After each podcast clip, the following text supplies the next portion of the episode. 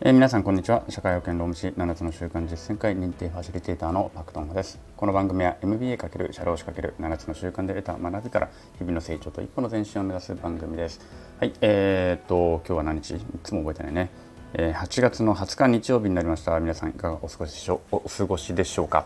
えー、っとちょっとね夏休みで連休をいただいておりましてまあ金曜日からね仕事には復帰したんですけれども、まあ、ちょっと連休をいただいている間はえこちらの放送の更新もね、えちょっとお休みをさせていただきました。こういうのをちゃんと事前に言わなきゃいけないんでしょうね。ちゃんと人気のある チャンネルっていうのはね。あの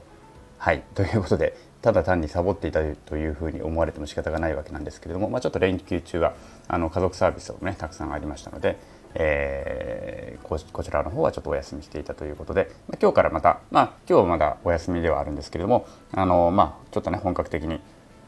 えー、夏以降の仕事、まあ、後半がね1年の後半が始まっていくということでここからまたたの、えーと、一生懸命更新もしていきたいと思います。はい、えー、で今日は、うんと、本を一冊ご紹介したいと思います。えー、自分で考える力が身につく13歳からの MBA という書籍です。えー、これはですね、え中川浩一さんという方が書かれている本ですね経営学者、え優しいビジネススクール学長優しいビジネススクールというのはインターネット上にねあの YouTube とかを通していろんな、えー、MBA で学ぶようなことを動画でいろいろ学習できるそういったね、えー、コンテンツがありましてここの学長さんをやられているということですね。まあ、あの学校ではないのでねここでその動画をたくさん、まあ、有料で学習したとしてしたとしても別にその MBA とかを取れるわけではないんですけれども、まあ、比較的安価でえいろんな動画を見て学ぶことができるっていうようなことをやられている方であります。はい。えー、その方が書かれた、えー、13歳からの MBA という本であります。これなんで、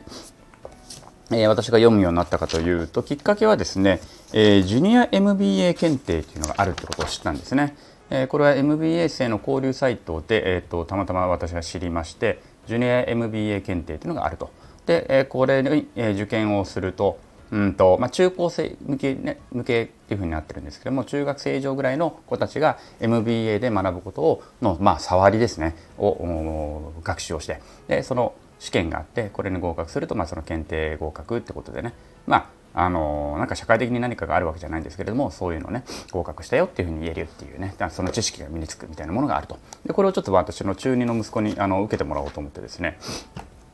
あのその書籍申し込みと同時にあの書籍のプレゼントっていうの先着20名で書籍のプレゼントっていうのも教科書として使う書籍のプレゼントっていうのもあったので申し込みをしてで、えー、まあその先着20名の中に入ったってことなんでしょうね。その書籍が送られてきたということになります。この検定の教科書になるものですね。はい。で、えっ、ー、と、まあ、大人であればね、数時間で読めるので、今日はあの午前中からちょっともう読んじゃったんですけれども、私が先にね、読んじゃったんですけれども、あの非常に分かりやすく面白かったです。えっ、ー、と、MBA をこれから目指そうかななんていう大人でも別にいいんじゃないかな読んで別に全然あの役に立つし、えー、と学んでる人でもなんか復習であ分かりやすく説明するとこういうことねみたいな感じでもあの読むことができるし、まあ、なんかねほんと簡単な復習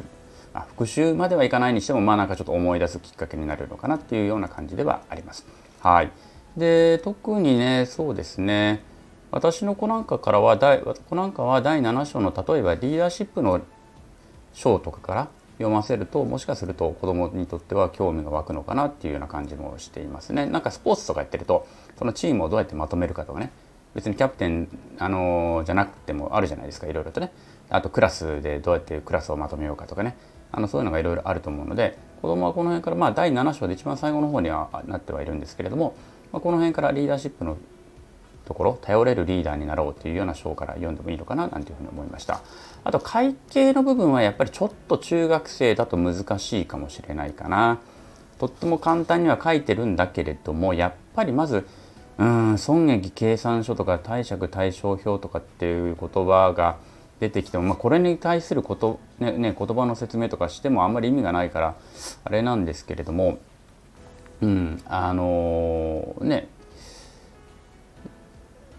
うん、そうここはちょっとねやっぱり大人がサポートして見てあげる必要があるのかもしれないですね。大人といってもやっぱりちょっと簿記ぐらいのね簿記の簡単な知識ぐらいはなかったりとかあったりとかうんそういうねアカウンティングとかを少し学んだことがないと、まあ、本当に触れたことがない人からするとその解説もしてあげられないのでちょっと分かる人が一緒に見てあげるといいのかなっていう気はいたしました。じゃあ多分この辺は多分ねうちの子なんかもすごく苦手意識もう全然わかんないって多分言うだろうなと思ってるのでこの辺はサポートしてあげようかなっていう感じですね。あと損益分岐点とかね固定費とか変動費とか、まあ、この辺もちょっとやっぱりなかなか中学生まあ頭いい子はね分かっちゃうんでしょうけどうちの子とは無理だなと思うので あのこの辺はちょっと解説してあげる必要があるかなというふうに感じであります。はい、とはいえですねあのとてもいいあの本良書だなというふうに思いましたのでぜひあの MBA ってどんなこと勉強するんだろうとかねあのあと子供にあのやっぱ考える力を身につけてほしいなんていう人はすごく子供にもお勧めしていいんじゃないのかなと思います。単純に学校で覚えるただ単にね覚えるってことではなくていろいろ自分で考えてほしいとか、うん、お金についてちゃんとね今からしっかりとあの正しい知識を身につけてほしいみたいな、うん、ことであったりとかね、うん、そういった、うん、ことを考えてる方には結構子供にお子さんにもね進めていいんじゃないのかなというふうなことを思いました。ということで一冊ね今回はこちらの書籍をですねご紹介して終わりにしたいと思います。はい、ということでですね、えー、今日はここまでになります。それでは皆さんごきげんよう。さよなら。